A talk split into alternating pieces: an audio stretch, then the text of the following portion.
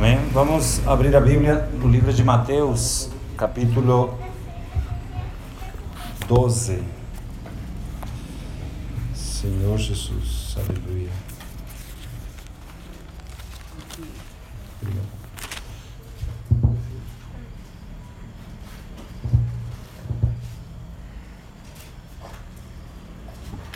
Amém, Senhor Jesus. Amém, aleluia. Amém, amém. Baixar mais um pouquinho. Amém. Eu vou ler a partir do verso 22, tá, irmãos, para pegar o contexto. Nós vamos dar ênfase no 28.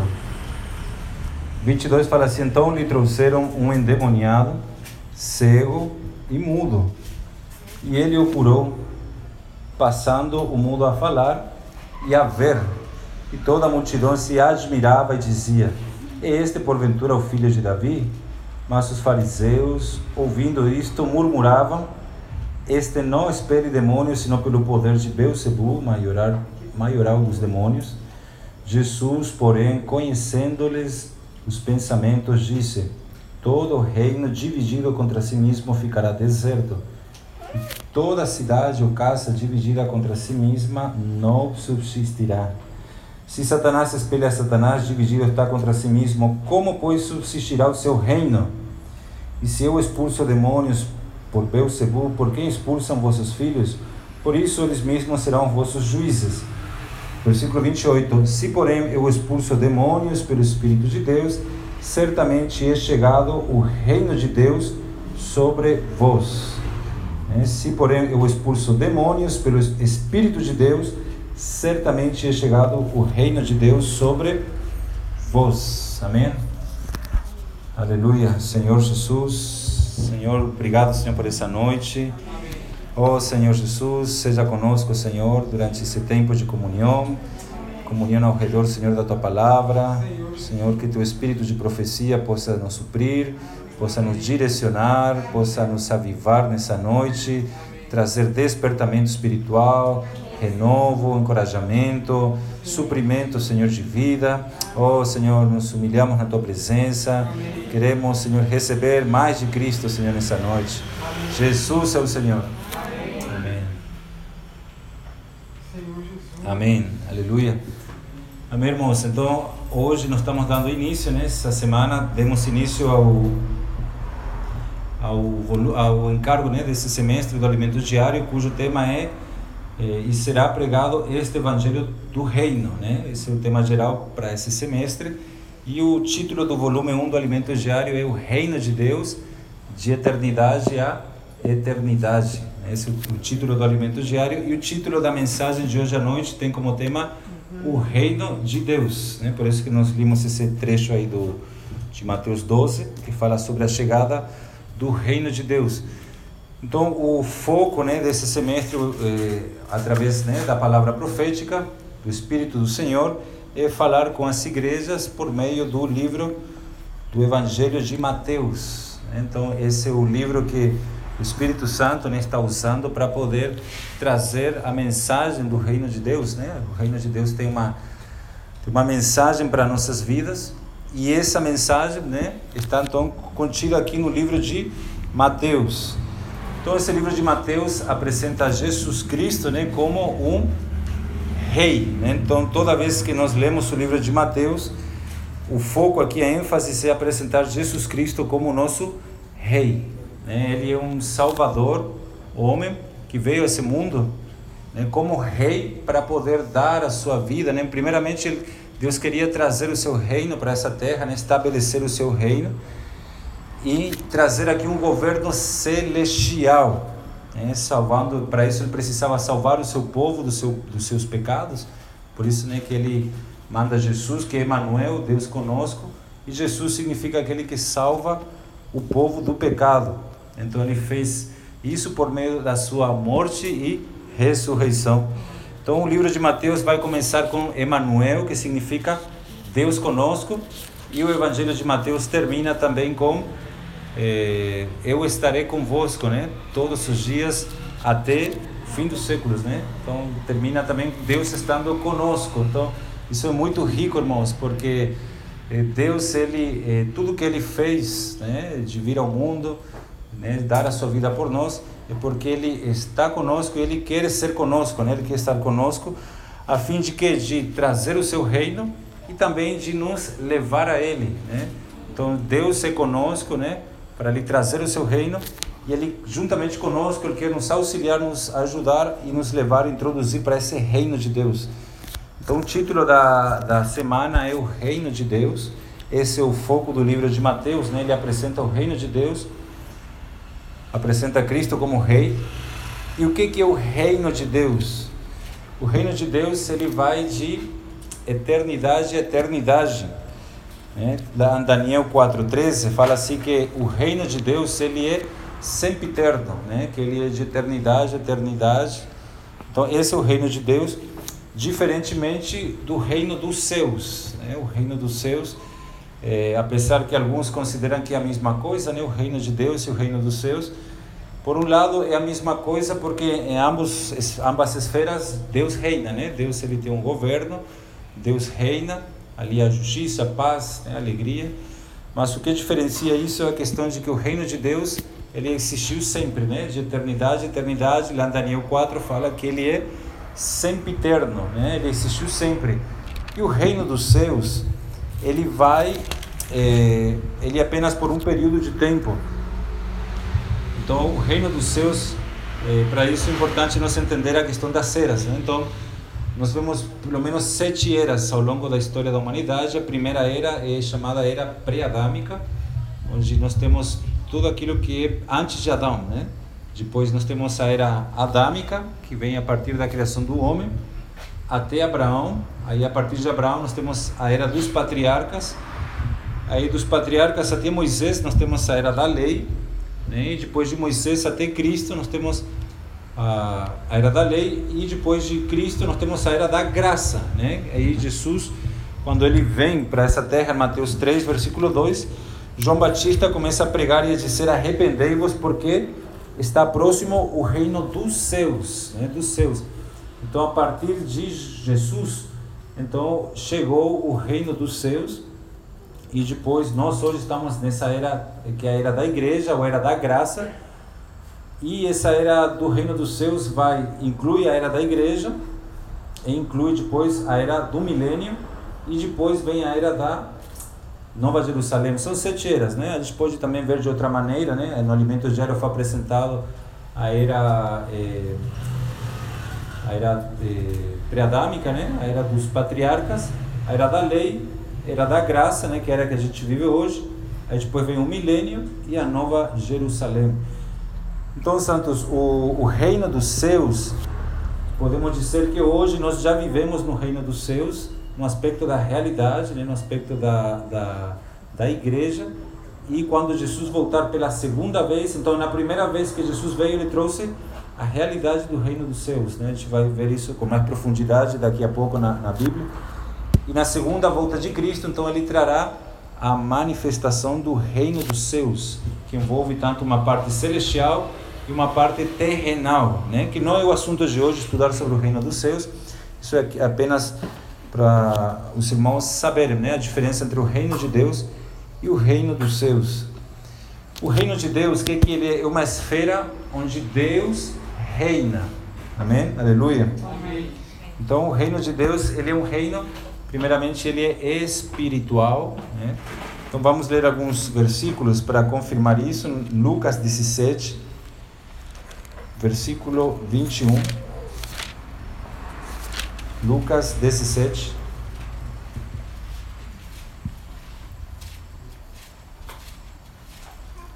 Versículo 21. O 20, né, fala assim: interrogado pelos fariseus sobre quando viria o reino de Deus, Jesus lhes respondeu: Não vem o reino de Deus com visível aparência, nem dirão ele aqui ou lá está, porque o reino de Deus está dentro de vós, né? ou entre vós, também algumas versões, ou dentro de vós. Veja só, primeiramente, a gente precisa perceber que aqui nos diz que o reino de Deus não vem com aparência, né? não é algo físico, mas o reino de Deus está dentro de nós, né? Então nós precisamos buscar o reino de Deus onde? Onde que a gente busca o reino de Deus? Dentro de nós, né? Está dentro no nosso coração. É ali que a gente tem que buscar é, esse reino de Deus, essa realidade. Não, é, não vem com aparência, mas ele vem com realidade. Aparência é uma coisa é, e realidade é algo interior. Aparência é algo exterior que você consegue ver, né? tem aparência. E realidade é algo que você não consegue ver, é algo interior. Então o reino de Deus hoje está dentro de vós. Onde? Na pessoa de Jesus Cristo. Porque Jesus está dentro de nós. Então se a gente busca Jesus dentro de nós, nós vamos encontrar o reino, porque o reino tem um rei que é Jesus Cristo. Então, onde ele estiver, Jesus Cristo, onde Jesus está, ali certamente vai estar o reino de Deus. Esses são sinônimos. Onde Jesus está, está o reino. Por isso que a igreja é o reino de Deus hoje. Por quê? Porque onde a igreja está, irmãos, eh, Deus está ali. Né? Por exemplo, quando a gente se reúne em nome do Senhor, é muito evidente que Jesus está conosco, né? Ele, ele está conosco. Onde estiverem dois ou três reunidos no nome do Senhor, o Senhor já está ali, né?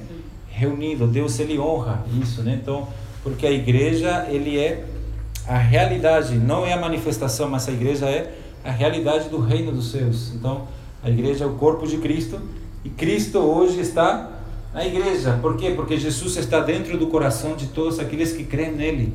Quando a gente libera o Espírito, Jesus pode ser expresso, irmãos, graças ao Senhor. João, capítulo 18, né? outro versículo.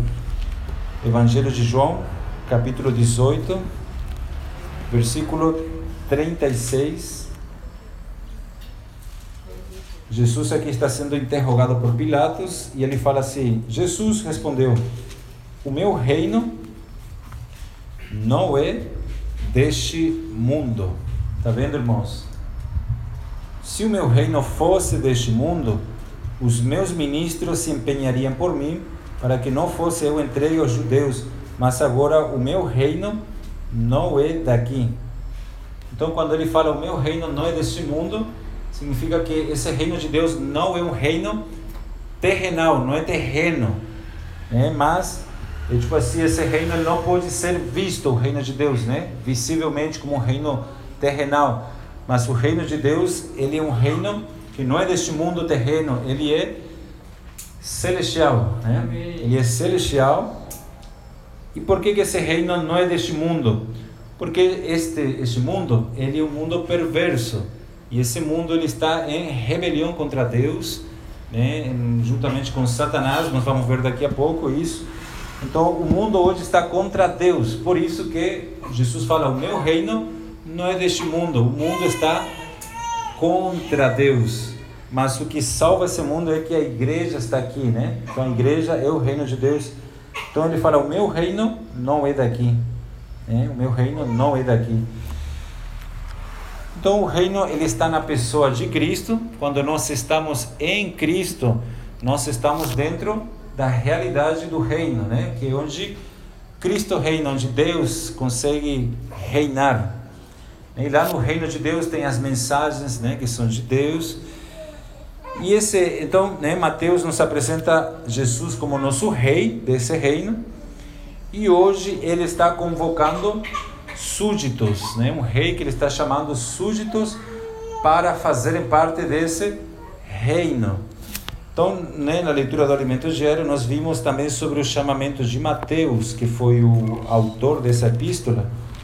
E em Mateus 9:9 nós vemos um vários exemplos, né, que temos sobre o rei que ele sai então para contra, chamar súditos para o seu reino. Então, Mateus 9,9 fala: partindo Jesus dali, né, partindo o rei dali, viu um homem chamado Mateus, Mateus 9,9. Né? Então, esse Mateus tranquilamente poderia estar falando a nossa história. Ele estava sentado na coletoria, né? Ele estava aí trabalhando, né? Vivendo a vida dele. E aí o rei lhe disse: segue-me. Lembra que no início eu falei que eh, Deus conosco, Deus está conosco para quê? Para Ele trazer o seu reino e também Ele quer nos levar para esse reino. Então, veja só, Santos, eh, antes de prosseguir aqui, eu quero mostrar um texto em Marcos. Marcos, aí a gente volta aqui em Mateus. Marcos, capítulo 10.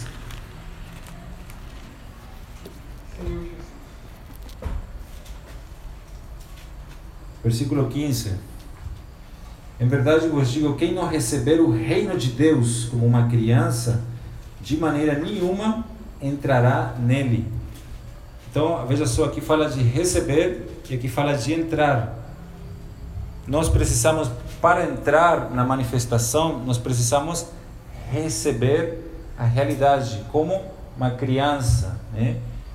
de maneira humilde. Então, aqueles que recebem o reino de Deus, eles vão entrar nele. Então, nós precisamos receber né, de Deus alguma coisa para poder entrar nele mesmo. Aí voltando para Mateus 9:9, fala do chamamento de Mateus, né? O rei lhe fala: "Segue-me". Ele se levantou e o seguiu, seguiu o rei. Então aqui vemos uma atitude de uma pessoa, né? Ele escolheu seguir o rei, né? Então nos, esse livro de Mateus mostra, né, esse rei Jesus chamando súditos para fazerem parte então do seu reino, para que possam seguir ele. Veja só, Santos, primeiramente ele, Mateus, né? Para poder seguir o rei, primeiramente ele abriu o coração. Ele abre o coração, né? Jesus fala o coração dele, e aí Mateus então se levanta, tem uma atitude e ele segue o rei. Então esse rei, ele vai fazer, né, desse, desse cobrador de impostos, ele vai transformá-lo em um apóstolo, um cooperador do evangelho. Então toda a palavra de Deus quer nos transformar, irmão, transformar de meros, né, pecadores, pessoas que estão são súditos, né, do do, do mundo para né, súditos do reino dos céus. Então aqui vemos o exemplo de Mateus que primeiramente abriu o coração, aí ele se torna uma nova pessoa, né? Ele se torna uma nova pessoa. E no versículo 10 vemos ele abrindo a casa. Né? Aí vem os publicanos, pecadores, a mesa junto com Jesus. Então, é, ele abre a casa e oferece um banquete para Jesus. Né? Então, louvado seja o Senhor. Então, abrir o coração e abrir a casa. Então, nós somos esses súditos né, dentro do, do reino de Deus, subordinados, submissos a Ele. Alguém que se submete né, à vontade de alguém soberano, de um rei, um súdito. E essa igreja, irmãos, nós vivemos a vida da igreja apenas para fazer a vontade do rei.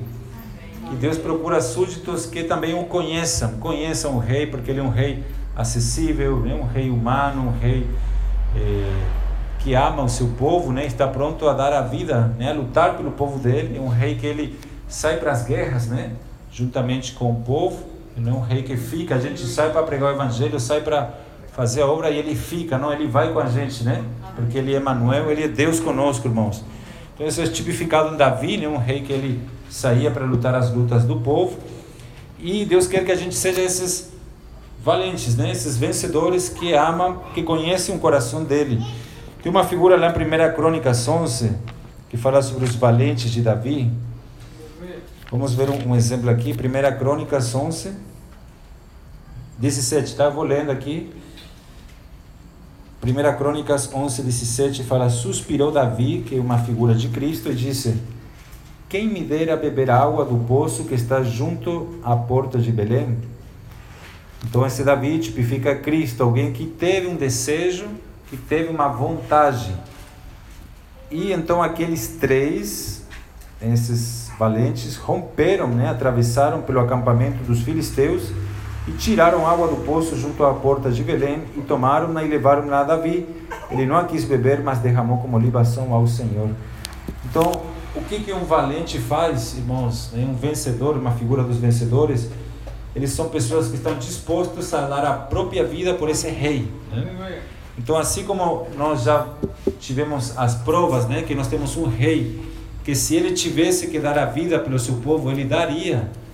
Né? É, ele também quer um povo né, de guerreiros, que se o Senhor precisar que a gente dê nossa vida por Ele, a gente possa dar a vida. Né? Esses são os vencedores, né? aqueles que vão ser arrebatados como primícias para Deus, né? Antes da grande tribulação. Amém. Então, quem são eles? Né? Aqueles que conhecem o rei e que estão tão perto do coração de Deus, do, desse rei, que Deus apenas suspira e eles já ouvem o suspiro, né? Que eles estão muito íntimos. Amém. Então Deus quer súditos, irmãos, que a gente que estejam dispostos a dar a vida, assim como Sim. Paulo, né? Paulo fala: considerei tudo como refúgio, né? Como lixo, né? Para poder ganhar a Cristo, tudo como perca. Né? E ele passou ali por muitos perigos, né? De mortes, perigos disso, perigos daquilo outro. Então esses valentes estão dispostos a dar a própria vida para agradar o Rei. E que a nossa motivação, irmão, seja essa, né, nesse, nesse semestre, de agradar o Rei. Amém. Mas você sabe que nem todos querem ser súditos, né? principalmente nossa vida da alma, né? por conta da, do pecado. Lá em Lucas 19, 27, vamos ver um texto aqui. Lucas 19, 27. Quando, porém, a esses meus inimigos que não quiseram que eu reinasse sobre eles, trazei-os aqui e executai-os na minha presença. Está falando no contexto né, da parábola das dez minas. E é, aqui fala, então, irmãos, o princípio é fala de inimigos que não querem que eu reine sobre eles. Então, eles vão ser, eles vão ser tratados. Né? Esses inimigos estão na, onde? É, Tiago, né? um exemplo, Tiago 4, 4 fala assim que. Deixa eu ler aqui para vocês esse texto melhor. Tiago 4, 4.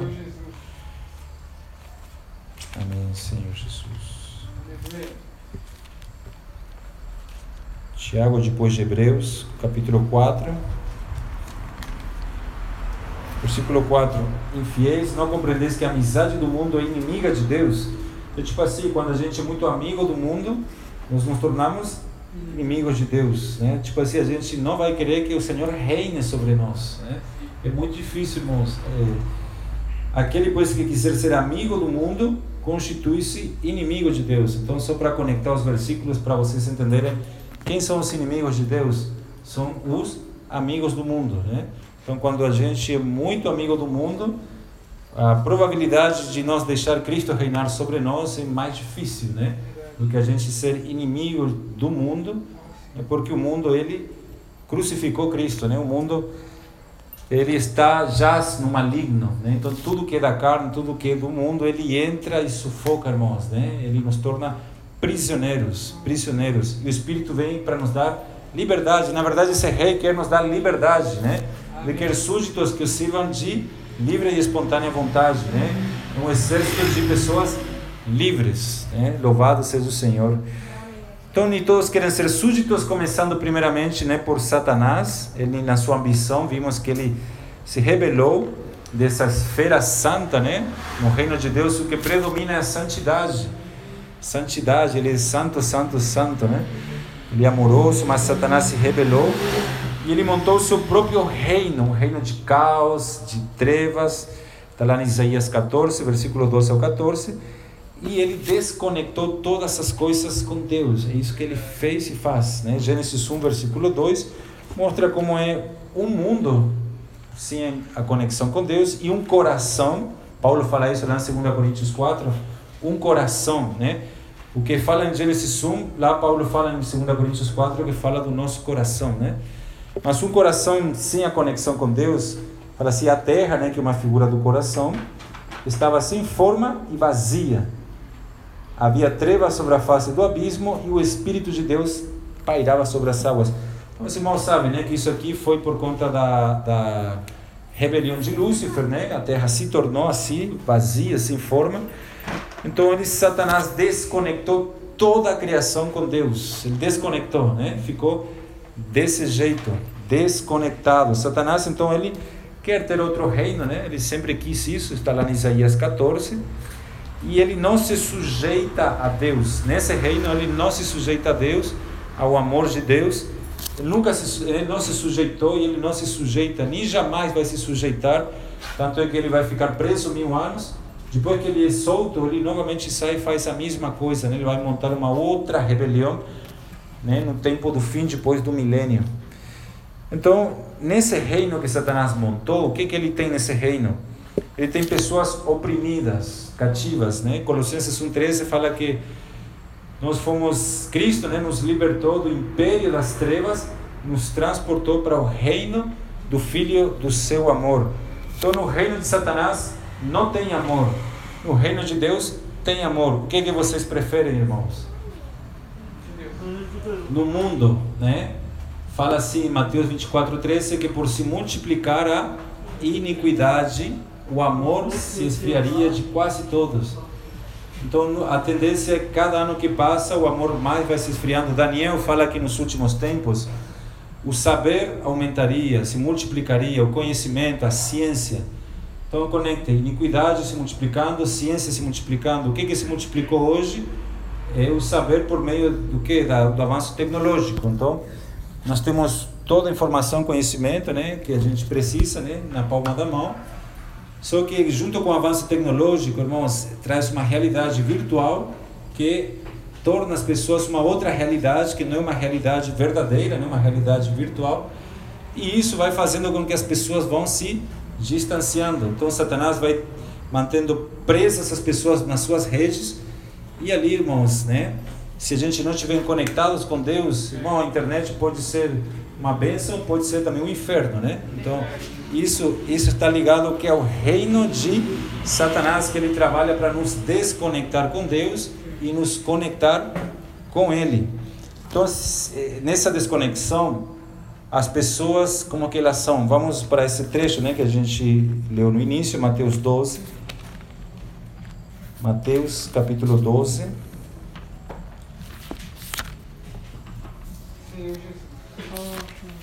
Ali, as pessoas, aqui fala de um endemoniado. O que é um endemoniado?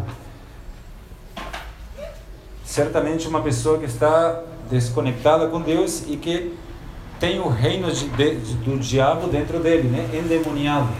Assim como nós, né? quando estamos cheios do Espírito, né? o Senhor transborda em nós.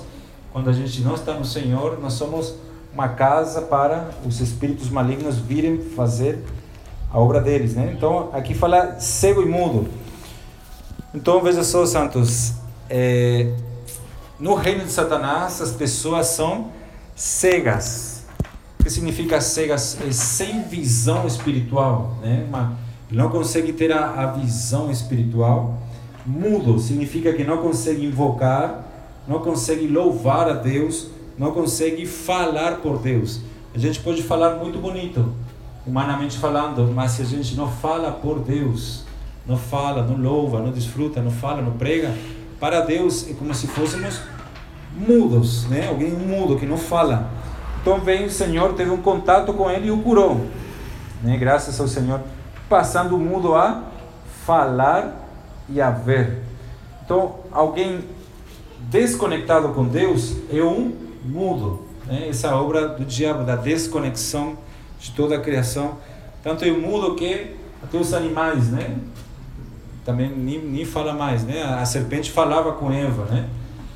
Mas aqui, assim a criação se desconectou e então o mundo passou a falar, o mundo representa a nossa antiga condição, né? Nossa antiga condição era de, de mudos. Mas quando o Espírito entrou em nós, 1 Coríntios 12 fala que o primeiro dom que a gente recebeu é de invocar né, o nome do Senhor, irmãos. Amém, Senhor Jesus. Então o mundo passou a falar e a ver. Amém. Por quê? Porque ele foi conectado com Deus. Imagina, pensa assim, ó, uma pessoa que está ligada a Deus a probabilidade dela falar e ver é maior ou menor, irmãos, do que uma pessoa desconectada.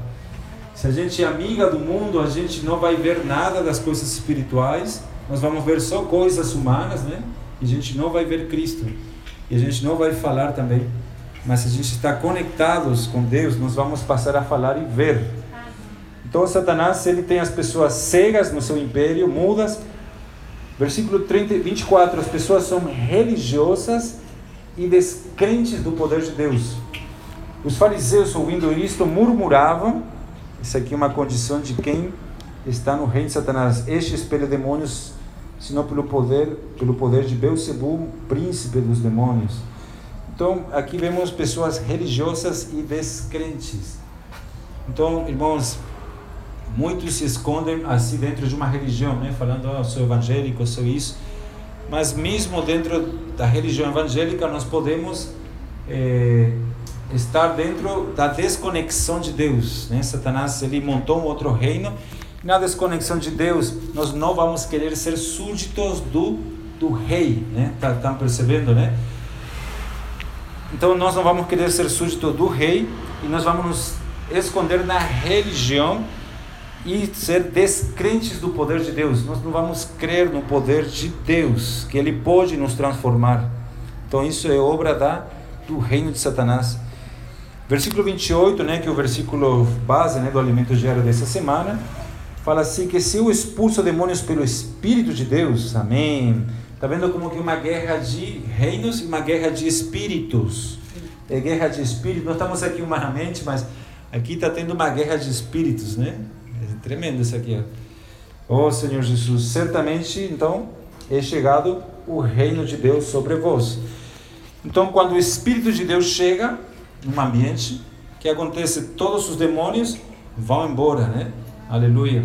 Então, se há demônios, se há espíritos malignos, quando chega o reino de Deus, pelo Espírito de Deus, eu expulso os demônios, porque o reino de Deus é um reino de luz e as trevas são dissipadas. Por isso que a igreja é o nosso lugar, né? Aqui nós temos o reino de Deus e aqui, irmãos, nós damos chance para que Cristo reine. Aleluia. Então Deus quer nos introduzir nessa esfera de reino, nesse livro de Mateus, uma esfera de realidade. Mas para entrar nessa realidade existem alguns critérios, condições. Vamos ver algumas delas, né? Rapidamente. primeira delas, João 3:3 é nascer de novo, né? Uma pessoa que nunca nasceu de novo, isso aqui é impossível, né? Experimentar isso. Então, João 3:3 fala: se alguém não nascer de novo, não pode ver o reino, né? Nascer de novo. Segundo, para entrar na esfera da realidade, Mateus 3, 12, 4, 17 fala de arrependimento. Arrependei-vos, porque o reino está próximo. Então, sem arrependimento, nós jamais entraremos nessa esfera de realidade. E os irmãos têm falado muito nas mensagens que esse arrependimento é uma mudança de plano, né? De, de esfera da, da esfera terrenal para uma esfera celestial. Um arrependimento, a palavra arrependimento significa mudança de mente. Eu pensava de um jeito e agora eu penso de outro jeito, irmãos. Graças ao Senhor, né? Então, esse é o poder do Evangelho, arrependimento. Se eu pensava de um jeito, né, meus caminhos não são vossos caminhos, nem caminhos terrenos, mas são caminhos celestiais e a gente passa a pensar nas coisas lá do alto, Aleluia. então aí nós vamos poder entrar nessa esfera de realidade. Amém. Terceiro, Mateus 5,3, que é a humildade. Vamos ler esse versículo? Humildade, irmãos, é importantíssimo para viver na realidade do reino. Mateus 5,3: Bem-aventurados os humildes de espírito, né? ou os pobres, né? essa palavra também significa pobre os pobres de espírito, porque deles será o reino dos céus. Como é que está aí? Se vocês prestarem bem atenção, aqui não fala porque deles será o reino. Né? Como se é algo que vai acontecer com os humildes. Né? Então isso aqui é tremendo, porque aqui fala deles é o reino. Já é deles o reino, irmãos já é deles. Aleluia. Já é nosso, irmãos. Aleluia. É, já é deles. Deles é o reino. Eles já estão desfrutando já né, esse antegozo, essa realidade do reino dos céus. Né? Humildade, ser pobre no espírito, nunca se achar que a gente já é alguma coisa, mas ser pobre no espírito, humildade, irmãos, é a primeira característica para então entrar no reino, né? Nascer de novo, arrependimento, humildade. Quando a gente perde humildade, sintoma que já fomos desconectados com Deus, né? A gente está conectados com Deus, a gente é humilde, pobre no espírito. Quarta coisa que nos ajuda a entrar numa realidade espiritual é serviço amoroso. Os serviços da igreja. Vou ler aqui Mateus 25, 34. Por isso que é importante que todos possam servir na igreja, irmãos, porque eu vou mostrar primeiro aqui, ó. Mateus 25, 34.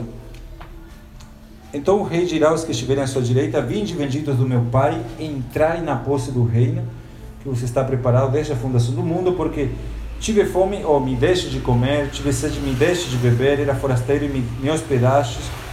Então veja só, é, são pessoas aqui que, é, versículo 40, o rei respondendo lhes dirá: Em verdade vos afirmo que sempre que o fizestes a um destes meus pequeninos irmãos, a mim o fizestes.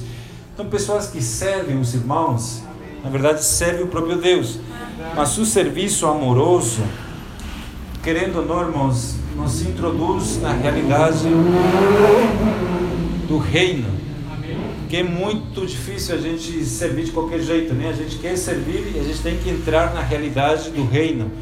Isso, Santos, encorajamento, encorajo a todos, né? A servir a Deus, né? Porque o serviço amoroso faz que a gente entre nessa realidade de vida, né?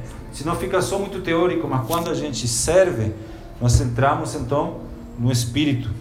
Né? Outra coisa que nos ajuda a entrar na realidade do reino são os sofrimentos. Atos 14, 22 fala: importa que através de muitos sofrimentos entremos no reino de Deus. Por isso que, santo, se a gente só tem uma vida boa e confortável, vai ser mais difícil a gente querer ir ao Espírito, querer entrar na realidade. Mas se a gente passa por sofrimentos, provas, eu não sei vocês, mas eu oro mais, busco mais, invoco mais, eu estou mais na realidade, irmão. Sofrimentos e provações. Fé também é essencial, irmão. Se a gente acreditar nisso, fé nos conecta com Deus com uma realidade, irmãos, que a gente não vê, mas nos faz ver aquele que é invisível, né? Louvado seja o Senhor. Então, esse aqui é Deus nos querendo introduzir, santos, nessa realidade. E esse rei tem um reino, e por fim, então, esse rei quer expandir o seu reino. Né? Deus quer aumentar o seu reino, e a gente vê isso eh, no livro de Mateus: o rei glorioso, Jesus, que anda daqui para lá, expandindo o seu reino, né? A esfera onde ele reina, conectando as pessoas que estavam desconectadas, né? Então ele faz isso hoje através de que maneira? Né? Ele faz isso através da igreja e da pregação do evangelho. Vamos ver aqui então isso em Mateus 9. Mateus capítulo 9. Versículo 35. E percorria Jesus todas as cidades e povoados, ensinando nas sinagogas, pregando o evangelho do reino e curando toda sorte de doenças e enfermidades.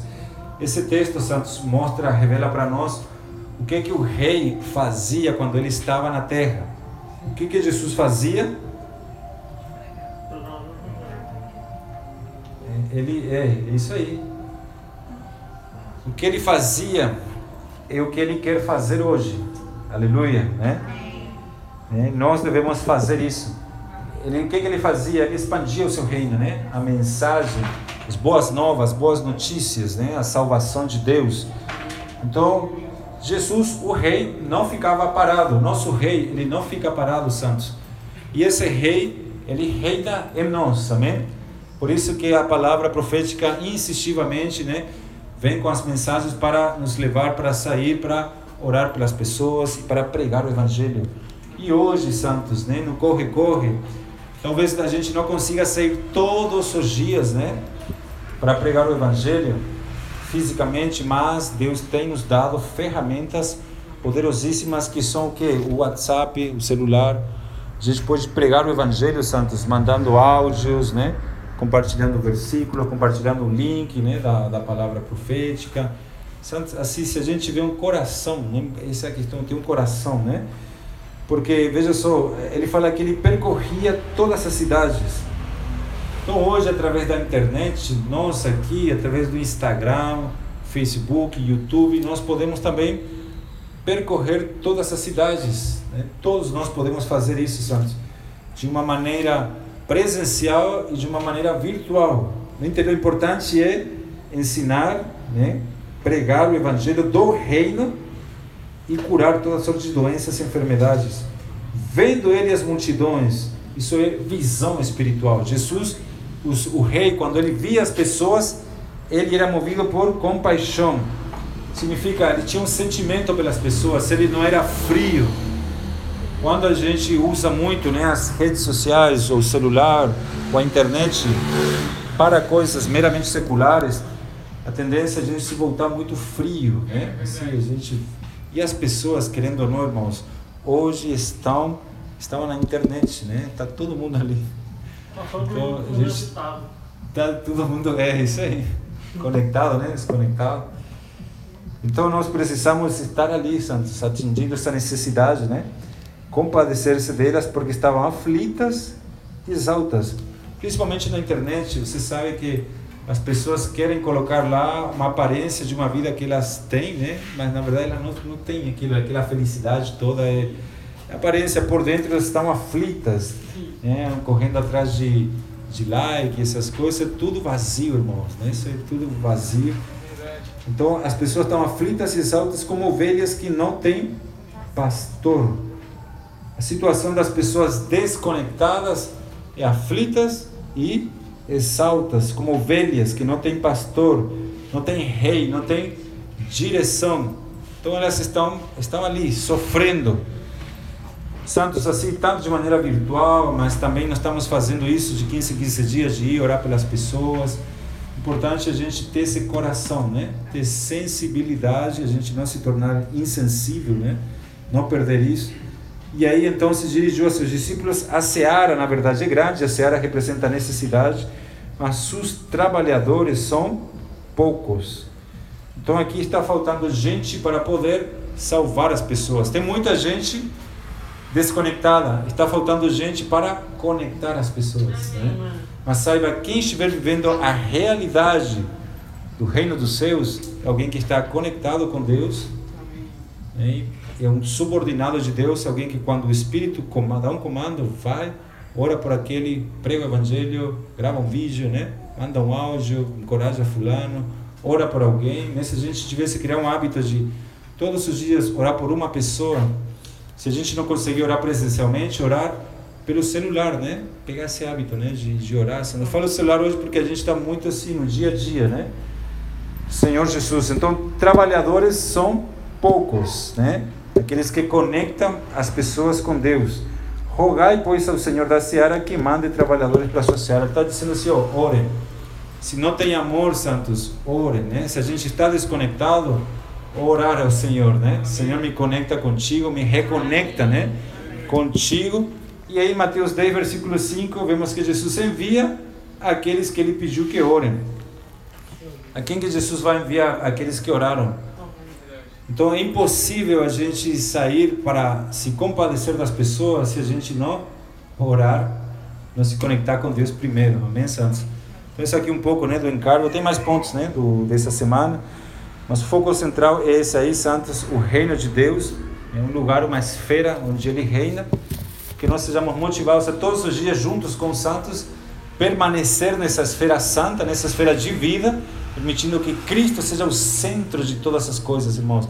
Que tudo venha convergir em Cristo e Ele seja exaltado, irmãos. E o seu reino possa vir a essa terra e dentro do coração das pessoas. Jesus é o Senhor. Amém.